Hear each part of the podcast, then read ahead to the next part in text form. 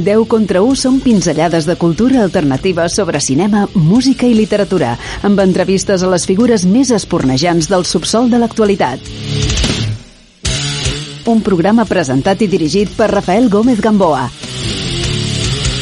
Dilluns i dissabtes a les 10 de la nit.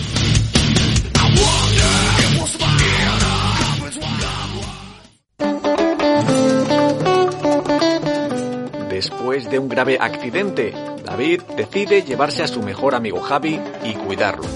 Sin embargo, no pasa mucho tiempo antes de que salgan a la superficie las peleas entre los dos, dejando al descubierto una relación envenenada y homicida, más cercana a la locura que a la amistad que parecen tener. Hoy charlamos unos minutos con Oscar Martín, director de la película Amigo.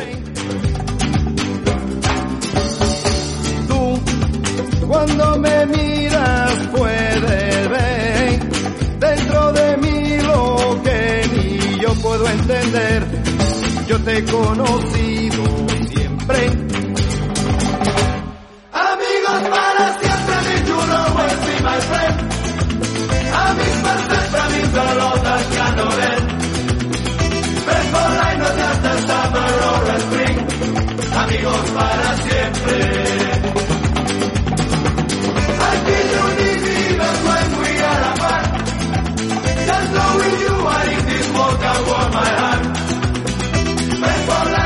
the spring. Amigos para siempre. amigos para siempre. Ven, no queda tanto por vivir, buenos momentos que podemos compartir, ya solo sé vivir contigo.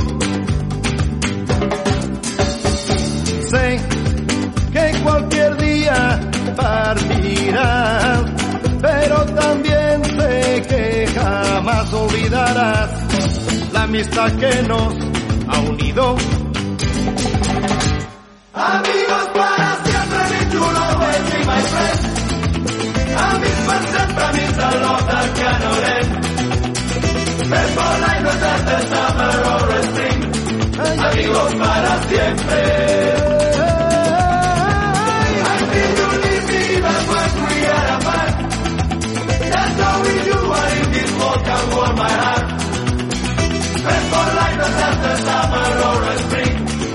Amigos para siempre. Ven, nos queda tanto por vivir, buenos momentos que podemos compartir, ya solo sé vivir contigo. Sé que cualquier día partirás, pero también sé que jamás olvidarás la amistad que nos ha unido. Amigos para siempre, mi chulo, will be my friend. Amigos para siempre, mi salota, canoren. Friends for life, no just the summer or spring. Amigos para siempre.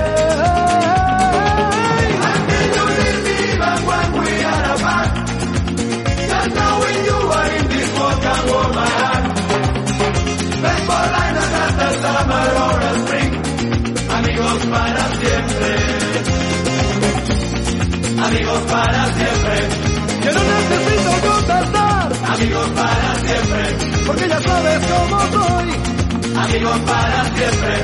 Ya solo sé vivir contigo, amigos para siempre. No, no, no,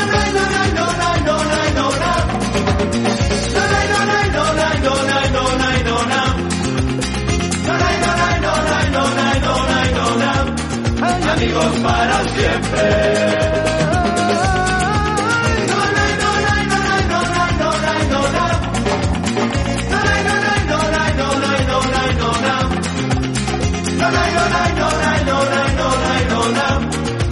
Amigos para siempre.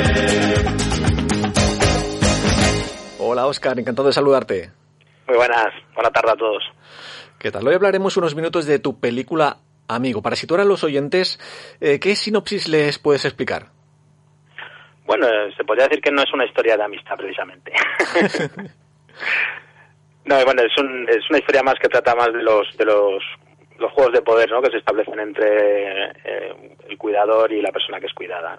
Y bueno, protagonizada por, por dos colosos ¿no? de, la comedia negra que son Javier Botet y David Pareja. Porque, ¿cómo te llega la posibilidad de debutar en este largo? Bueno, todo ha sido por iniciativa propia, realmente cansado un poco de, intentar por, por otros lados, ¿no? Intentar levantar un proyecto, pues eh, por nuestra productora que se llama El Ojo Mecánico, que llevamos 20 años trabajando, pero sobre todo en temas de publicidad, pues siempre teníamos un poco la espinita de que no habíamos realizado un largometraje. Y viendo pasar el tiempo, pues dijimos, venga, pues nos liamos la manta a la cabeza y, tiramos con este proyecto. Hmm. Y para desarrollar esta idea, eh, no sé si te inspiras en alguna historia, no sé, en algún relato, ¿cómo te viene? Eh, la historia parte de, Javier Botet, que mm. eh, la verdad es que somos amigos de hace tiempo, nos conocemos, hemos colaborado pues en un montón de, otras producciones y, siempre tenemos esa espinita, como te comentaba, de a ver cuándo hacemos una peli y tal. Y, bueno, teníamos un proyecto que era más ambicioso y no salía, ¿no? Entonces, eh, llegó un momento dado que dijimos, vamos a ver, vamos a plantear algo que podamos realizar con nuestros propios recursos. Y él sacó un poco de, su cabeza, pues tengo varias ideas, a ver qué te parecen estas y tal. Y de ahí surgió Amigo. Me lo contó y dijimos, uff, pues esto sí que lo podemos hacer, además era muy, muy interesante. Y le iba como anillo al dedo. Que bueno, si es que la verdad que yo también soy bastante fan de, Javier Botet porque es que le puede parar en cualquier cosa, sobre todo de comedia. Eh, el verano pasado me enteré que, era el, también el de la, de la figura esta de, de la famosa... La, famosa figura que sale. Dani Averos. Eso, eso. no lo sabía, me enteré el, el, verano pasado, me enteré. Sí. Sí, bueno, él, realmente, bueno, ya sabes que es casi el monstruo más famoso de Hollywood, es, vamos, estaba cotizadísimo. Y, pero realmente lo dice, bueno, pero es que te, te veo de humano, ¿sabes? O sea, te, creo que es mucho más terrorífico de, vestido de paisano. Y, y, bueno, con esta coña, la verdad que, aparte que es un, es un excelente actor, es un creador total, y vamos, nos enmarcamos a la aventura y vamos, yo estoy súper contento como tanto él como David, que son amigos de la vida real también, desde hace muchos años, eh, pues la verdad que hicimos esta historia y la desarrollamos juntos y, vamos, yo estoy muy contento como, como ha ido. Esa, esa duda también la tenía, si eran David y Javier eh, amigos de, de siempre, porque se nota una química especial entre ellos.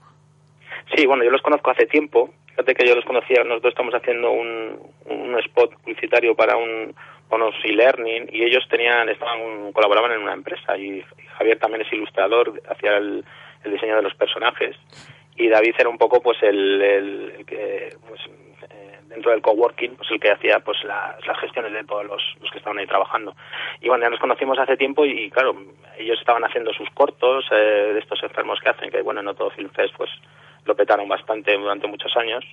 Y, de ahí parte un poco todo. Yo los conozco y ellos se conocen desde, desde el instituto, estudiaron juntos y la verdad es que en la vida real David ha cuidado a, Javier, así que cuando surgió esta historia, vamos, eh, salió el nombre de pareja y lo, vimos clarísimo. ¿Y qué tiene que tener una eh, pues, la, idea para que quieras pasarla a la realidad? Porque supongo eso, pues tendréis un montón de ideas y, justo esta fue la que la que se hizo. Bueno, nos hizo un clic, ¿no? Cuando nos contó Javi, yo, yo, siempre he pensado que, como conozco a Javier, hemos trabajado con él a nivel eh, actoral, hemos, él ha hecho también de criatura con nosotros, pero bueno, aparte de que él emana mucho alma, ¿no? A todas las caracterizaciones que hace, pero yo creo que es un actor que tiene una expresividad en la cara y, que tiene un control del cuerpo perfectos. Y a nivel de hacer pues el papel de un discapacitado peculiar, ¿no? Como es en la película. Hmm. Eh, no sé, me hizo un clic cuando me lo contó y, le, dije, bueno, esto lo veo claro. A nivel de presupuesto, ¿cómo ha estado el tema? pues poco, la verdad. Sí, hombre, realmente em, teníamos la opción de, eh, de hacerlo con más tiempo, pero con, con, cámaras peores y tal. Nosotros decidimos hacerlo en, en poco tiempo y con, con, el mejor material de cámara y técnico hmm. posible. Entonces fue una apuesta que, que bueno, eh, exige eh, trabajar mucho, muchas horas seguidas eh, y bueno, eso también produce cansancio en el equipo, pero que bueno, gracias a, que todos estaban súper involucrados y que también nos conocíamos de otras producciones, somos amiguetes todos, pues lo, lo llevamos a cabo realmente. ¿Y de cuántas horas estamos hablando de rodaje? pues hombre, empezamos con muchas ganas, pues imagínate, empezamos con, como estaba quedando bien, pues a lo mejor estábamos en 16 horas, ¿no? Al día. Eh, yo un momento dado, ya a la mitad de rodaje, pues mi ayudante de dirección, José Ángel, me dijo, mira, Oscar, hoy tenemos que acabar a las 8, como sea, porque la gente ya no daba más de sí. Así que, pero bueno, ahí fuimos realmente con, con mentalidad de rodaje de guerrilla, a pesar de que, bueno, hay, hay grandes nombres que estaban ahí, que se, que se apuntaron pues por, por amor al cine y por cariño hacia Javier y hacia nosotros, como pues Monse Ribé o David Martín, de, que han ganado Oscar, Goya y todo. Era, fíjate que ellos están acostumbrados a rodajes de Hollywood super cañeros del Señor de los Anillos y, de, todo.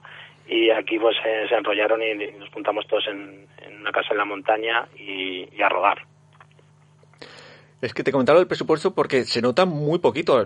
Hay planos buenísimos, la iluminación también es espectacular, el sonido increíble. O sea, mm, o sea por el, tema de los planos, eh, hay, hay un poco de todo, que si hay planos secuencias, hay zoom, hay, hay, de todo. O sea, ¿qué quieres transmitir con, o sea, qué buscas transmitir con la cámara para esta historia? Bueno, es un ejercicio de, cine puro, ¿no? De, dos personajes encerrados en un espacio y cómo movernos, eh, pues como un ajedrez, ¿no? Movernos o, no movernos, ¿no? Como me gusta mucho el cine, por ejemplo, asiático, ¿no? Que tienen como un, mm. ritmo muy muy monocorde y que te y permite al espectador que sea mucho más que te metas más dentro de la, de la historia, ¿no? Eh, y bueno, esto, pues eso, pues todo lo que hemos aprendido y todo lo que teníamos en, de conocimiento, pues plasmarlo en, la película y jugando con, con la actuación de ellos como, grandes estrellas y dejarles que fluyeran porque porque surgían cosas realmente muy, muy interesantes. Y esa iluminación tan oscura, esa mm, falta de silencio, ¿no? Eso, eso, bueno, no, todo lo contrario, silencios tan incómodos, ¿no? Eso Sí, es un poco como, como la vida real, ¿no? Esta naturalidad y dejar que, que, las cosas pasen en el interior de las cabezas de los personajes, ¿no? Para, para que el espectador pueda crearse su propia historia, ¿no? Que tenga tiempo para reaccionar, que no sea un, una amalgama, no, sea un videoclip, ¿no? Que te vaya llevando a nivel más rítmico, sino que el espectador pueda ir pensando, uy, este está mirando así, este está pensando tal cosa. Que pueden estar sentados en una silla sin moverse y el plano fijo, pero realmente está pasando ahí una batalla terrible. ¿Qué es lo más duro de que has vivido en el rodaje? Pues eso, la, falta de, tiempo, ¿no? De, tener que realizarlo todo en, una semana realizamos. Y, bueno, y el, equipo que era también eh, era poco, pero eran buenos. Y, la, y el equipo pues de cámara, pues que eran, eh, tuvimos problemas porque también queríamos tener pues ópticas así que, que, que, tuviera reminiscencias de las películas que, que estábamos buscando, ¿no? De los años 70, a principios de los 80. Pues un poco lo más difícil fue eso, lo que te digo, la falta de tiempo y de recursos para intentar que tuviera todo un look pues potente, ¿no? Exacto, porque has querido que eso, eh, situarte, pues eso, en 70, 80, ¿no habría sido más fácil pues eh, hacer un poco más actual, en el sentido de, para temas de materiales, de la ropa, los vehículos? Sí, bueno, eh, Javier, la idea original pues la tenía planteada para, para realizar en su propia casa, mm. eh, con incluso para grabarla incluso con móviles, ¿no? O sea, eh, nosotros la, le llevamos allí porque sí que tenía yo como una especie de fijación por, por un tipo de cine que me, que me interesa y, demostrar pues un poco que de, que de lo local, ¿no? De, las cosas particulares de, de la peninsulares nuestras, ¿no? Que tengan un arraigo. Eh, veníamos de, de, ese tiempo, ¿no? De una transición, de cuando yo era pequeño y veía ese tipo de películas y verás que mm. hay muchas referencias a, A, a, Maestro del Pantaterror y es un poco con quería marcar un poco un homenaje a este tipo de cine. Hmm. Eh, yo, como te he dicho antes en off, llevo 40 minutos más o menos que de, película. De momento ya te digo, me está sorprendiendo porque, sobre todo, eh, ese empastado que hay entre, no sé si llamarlo terror, comedia, esa cosa ahí que, que, que, queda genial. O sea, en otras películas dices, hostia, esto queda como ridículo. Y en Amigo hmm. funciona muy bien. Es como, no sé cómo decirte, es como el helado frito de los chinos. Que dices, hecho bien, es una mezcla de géneros que, bueno, por ejemplo, eh, el cine coreano lo hace muy bien, ¿no? O sea, que es una película como Parásitos y va saltando de un género a otro, realmente le da una riqueza, ¿no?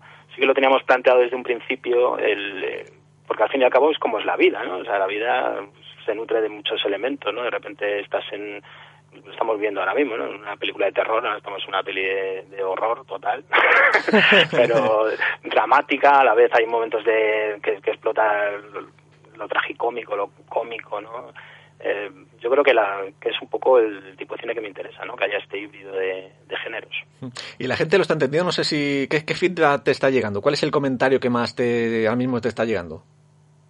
Pues estamos mm, contentísimos porque realmente todo el mundo que la está viendo eh, pues le, está encantando, ¿no? Es verdad que, bueno, hay gente que le gusta menos, pero en general todos los, los comentarios son positivos y sí que entran mucho en, en la historia y a diferentes niveles, ¿no? Es, curioso, ¿no? Porque también hay una, una decodificación distinta de la peli si, si conocen a David y a lo que hacían antes eh, David y Javi, a si no los conocen. O sea, hay gente que no los conocían y lo ven como un drama oscuro y los que los conocen lo ven como con una mirada más irónica, ¿no? Entonces, eh, está muy bien que tenga esa todas esas posibilidades, ¿no? De, de decodificar lo que estamos contando.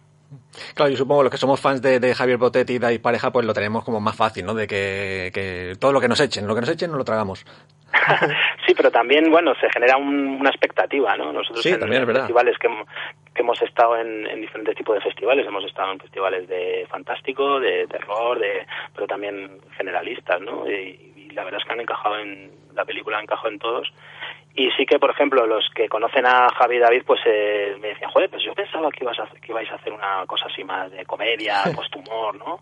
Que es donde ellos se mueven, que tiene esos elementos, porque es inherente a ellos, si ves la peli, muchas cosas que hacen están dentro de su universo eh, totalmente, pero sí que me, me gustaba pues cambiar un poco ese, ese rol, ¿no? Y pues como hace un poco también Takeshi Kitano, eh, que de repente él, él, era un cómico de humor amarillo y fíjate las los dramas de acción y trágicos que hacía, ¿no? Entonces, hmm. los veía ahí en ese en ese universo y veía que ese choque también podía gustar a la gente. Hmm. Hablas de tus eh, referencias, digamos, asiáticas. ¿Cuáles son tus, no sé, tus directores o guionistas favoritos? Pues es que tengo infinitos. Ahora que esta entrevista la, he llevado más por el rollo asiático porque porque sí que soy fan desde, desde el principio, entonces pues a, colación de lo que decías antes de las de la cómo se planta la cámara no a nivel de la altura del niño pues por ejemplo Ozu eh, me, encanta no o sea es un es un director que, me ha emocionado y que vamos si no lo conoce la gente lo recomendaría porque es uno de los grandes titanes del cine pero bueno también como verás hay muchas hay mucho regusto a, al fantaterror español no a personajes como Chicho Baña Serrador que veíamos cuando era pequeño me veía pues eh, les para no dormir y, era como un poco el, el Hitchcock español, ¿no? Pero con, que tenía también cierto humor, cierta retranca, ¿no? Y me gustaban también mucho las historias que hacía, como mezclaba el fantástico con, con este rollo cañí, ¿no? Que tenemos. Ahora con el tema de, de, la pandemia está un poco todo restringido, o sea, ¿cómo está el tema de, de, de los estrenos, los festivales, cómo está todo este tema? Bueno, la peli realmente ha sido como una montaña rusa, porque hmm. veníamos de, de, estrenar en los mejores festivales, de ganar un montón de premios, y de repente con la pandemia, justo cuando estábamos a punto de, estrenar en salas, pues se cerró todo. Eh, es verdad que teníamos un, un, acuerdo con un agente americano que nos, nos cerró bastantes puertas, no sé si con la intención de, de ir a una plataforma en un principio, así a nivel exclusive, ¿no? Eh, estuvimos en, en HBO, eh, pero en Centro Europa. Pues, eh, y luego a, eh, luego a nivel de estrenos, pues estrenamos a nivel técnico aquí, hicimos la distribución nosotros, porque todas las distribuidoras eh, de aquí nos emplazaban a, a, este año, dos años después de que habíamos estrenado eh, a nivel de cines y tampoco queríamos dejar la película que muriese tanto tiempo. Entonces mm, ha sido como muy raro, la verdad. Hemos estrenado aquí, fíjate que ahora mismo está en la película en, en Tenerife, que están poniendo esta semana o sea que realmente vamos un poco como los, los viejos cómicos, ¿no? Con la, con la lata debajo del brazo y según donde vaya saliendo la posibilidad de poner en salas, pues eh, pues ahí la, la proyectamos. Y ahora, bueno, pues con, con la plataforma Filming, pues a ver, eh, con mucha ilusión, a ver qué tal. Que bueno, sí, yo la he conocido precisamente por eso, por Filming, que sale como estreno esta semana y tal, y bueno, pues eh, vamos a apoyarla. Genial, genial. Pues nada, apoyar todo el mundo, por favor. sí, sí, que, nos hemos dejado ahí la piel en la, en la película y bueno, espero que, os guste realmente. A mí me está encantando. Lo que sí que te quiero... A los oyentes les gusta el tema el tema de anécdotas. ¿Qué tal? ¿Qué tal? O sea, ¿cómo, ¿qué anécdotas has vivido así en el rodaje que, que puedas contar? ¿Alguna así...? Hombre, el rodaje en sí ha sido una anécdota constante, o sea, desde, desde el origen te podía contar, vamos, horas de programa Mm, te puedo contar una muy graciosa, no sé si has llegado un momento en el que en el que Javi pues eh, tiene una escena que pues que se tira por las escaleras y tal, no quiero hacer tampoco spoiler. Creo que no he llegado, no, no, no me suena. No, ha llegado, pues entonces no te la cuento, no, bueno, eh, un momento que, que se, nos mezcló la, la realidad y la ficción y, y una noche pues Javi se hizo daño en esta escena que te comento y, y ya me llamaba con la y ya empezó a llamar con la campanilla a las 3 de la mañana y, y, bueno nosotros yo estaba en la habitación de al lado porque todo el equipo vivíamos en la misma casa eh, entonces oí la, la campanilla iba a verle por la noche y le decía ay es que me he hecho daño creo que tenemos que ir al hospital tal y digo no me digas tal y me ponía junto a él dándole calorcito. Tal. O sea, ya realmente estábamos un poco viviendo, viviendo la película de una manera total. Eh, y desde tu experiencia, mm, ¿qué consejos eh, puedes dar a alguien que quiera debutar dirigiendo un, largo? Pues hombre, no, sé si soy alguien para dar consejos. Realmente a nosotros nos movía mucho la, la, pasión y las ganas de hacerlo, ¿no? Eso es fundamental. Y luego, bueno, pues eh, ver mucho cine mucho cine, ver muchas películas, que te impregnes, eh, decodificar bien el, lenguaje cinematográfico, que te comprendas cuando una película es buena o mala, que eso es importante. Mm. Y, tener un estilo, ¿no? Tener algo que, te pueda definir por, por actores, autores afines o pero dejarlo que fluya y no copiar escenas directamente, ¿no? Es algo que, que se tiene que intentar evitar, que, las cosas surjan un poco en el, en el plato. Y a nivel de, de conseguir hacerlo, pues es eso, la, la pasión. Si, si al final quieres hacerlo, lo, lo harás de una manera u otra, ¿no? A pesar de las dificultades, aunque sea con un móvil o lo que sea. ¿Tú has estado en algún momento tentado a rendirte por todo lo que veías ahí y decimos que no, no puedo con esto? Mm, dentro del rodaje, no, todo lo contrario. Dentro del mm. rodaje estamos súper motivadísimos y disfrutando a tope. Era como eh, vamos, estábamos todos, tanto el, equipo artístico como el equipo técnico, estamos todos mm, a tope, realmente súper concentrados. A nivel vivencial, dentro de que lo que te comentaba, ¿no? De, que a ver cuando sale algo, tal, pues ahí sí que hay momentos que dices, bueno, pues deja llevar un poco, ¿no? Es que no todo depende de ti. Pero no, a nivel de rodaje estamos ahí a muerte con la peli. Qué bueno. Y ahora mismo no sé si te has metido en otros otros proyectos o prefieres un poco pues este darle más cancha. ¿Cómo está este tema? Eh, bueno, eh, con el tema este de la pandemia, nosotros con la productora sí es verdad que como nos dedicamos mucho a la publicidad, no sé si conoces ese mundo, pero es estar trabajando 24 horas y todo para ayer, ¿no? Y exige una, una exigencia de tiempo y de estar todo el rato involucrado. Entonces con esto sí que me ha dado tiempo, a pesar de que siempre lo he hecho cuando he podido, ¿no? En ratos libres, sí que he podido desarrollar proyectos más en profundidad y realmente pues le dado bastante caña, le dado bastante caña hasta el punto de que tengo ahí varias series de diferentes géneros, varios largometrajes estoy colaborando también con otros compañeros en, la elaboración de guiones y para presentar ahora, a ver si tenemos suerte y nos podemos dar un pasito más del que hemos hecho con el amigo. O sea que ha sido como un meterte gasolina, ¿no? También. Sí, claro, o sea, en vez de quedarte ahí, pues eh, fíjate que nos pasó que Javi también estuvo enfermo, eh, después de todo esto que estamos también, se puso enfermo con el COVID, estuvo muy, grave, nosotros estamos ahí muy preocupados, ¿no? pero bueno, gracias a Dios salió para adelante, él, es, es inmortal hmm. y, eso, y yo me, lo he tomado un poco por aprovechar y levantarme, escribir y, desarrollar todas las cosas que no, no había tenido tiempo de hacer hmm. antes. Así que mira, por ese lado hemos empezado a escribir y a desarrollar cosas. A ver qué pasa. Qué bien, qué bien. Pues ya para ir cerrando la charla, ¿qué último mensaje te gustaría regalar a los oyentes? O dejarme un, déjame un titular. Déjame alguna así, un, una cosita un titular con respecto a Amigo? Sí. Pues eh, no, sé, si decirte el claim de la película, que parece que está haciendo mucha gracia. Ah, pues venga, venga, vamos. surgió. La película es como intocable, pero con hijos de puta. Ah. que realmente no tiene mucho que ver con la peli, pero surgió de una manera muy muy orgánica en el rodaje, ¿no? Porque no sé si has visto esta escena que están Javi y David en, eh, que están al lado de un, de un lago, de un río, que están ahí como una escena muy bucólica.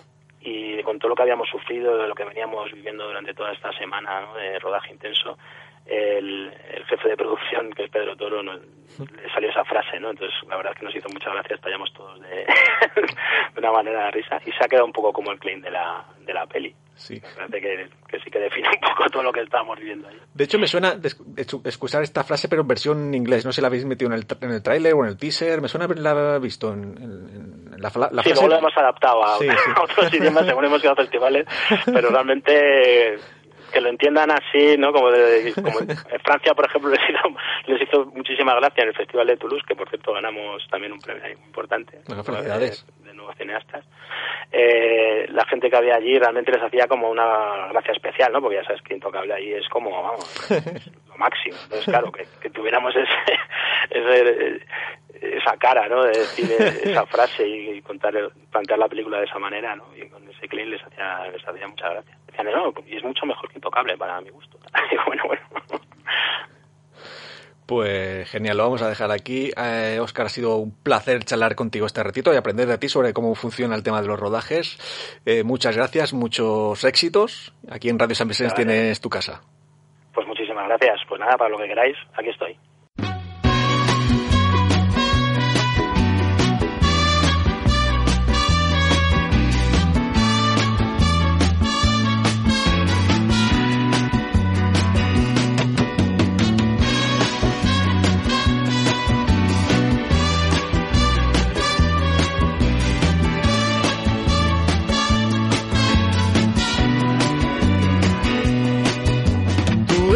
Mi hermano del alma, realmente el amigo, que en todo camino y jornada está siempre conmigo. Aunque eres un hombre, aún tienes alma de niño. Aquel que me da su amistad, su respeto y cariño Recuerdo que juntos pasamos muy duros momentos y tú no cambiaste por fuertes que fueran los vientos. Es tu corazón una casa de puertas abiertas. Tú eres realmente el más cierto en horas inciertas.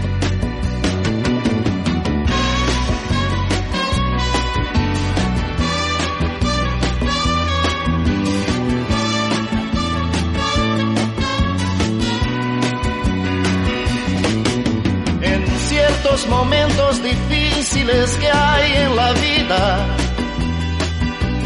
Buscamos a quien nos ayude a encontrar la salida. Y aquella palabra de fuerza y de fe que me has dado, me da la certeza que siempre estuviste a mi lado. Amigo del alma en toda jornada sonrisa y abrazo festivo a cada llegada. Me dices verdades tan grandes con frases abiertas. Tú eres realmente más cierto de horas inciertas.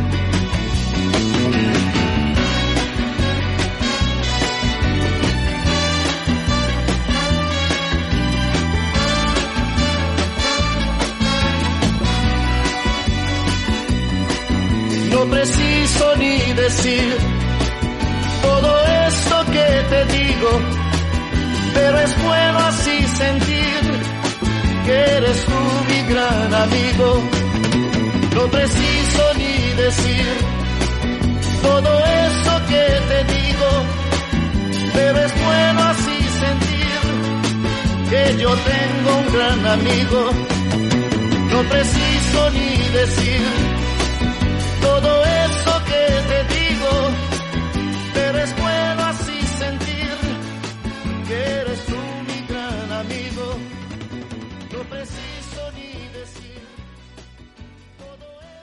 La parte contratante de la primera parte será considerada como la parte contratante de la primera parte. Y la parte contratante de la primera parte será considerada en este contrato. Oiga, ¿por qué hemos de pelearnos por una tontería como esta? La cortamos.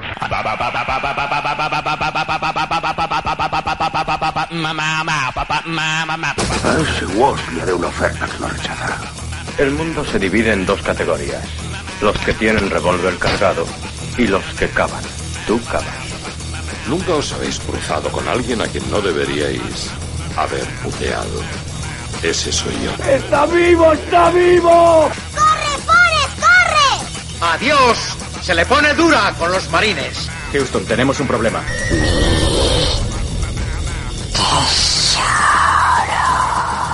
Volveré. Martini con vodka, mezclado, no agitado. ¿Hablas conmigo? ¡Qué delicia oler napal por la mañana! Oh, capitán, mi capitán. Y yo soy tu padre. Francamente, querida, eso no me importa. Descubre La Claqueta Metálica, probablemente el libro de cine más divertido del año. Cómpralo a través de internet o solicítalo en tu librería habitual. Porque yo he venido aquí a hablar de mi libro. 10 contra 1 són pinzellades de cultura alternativa sobre cinema, música i literatura, amb entrevistes a les figures més espornejants del subsol de l'actualitat. Un programa presentat i dirigit per Rafael Gómez Gamboa. Dilluns i dissabtes a les 10 de la nit.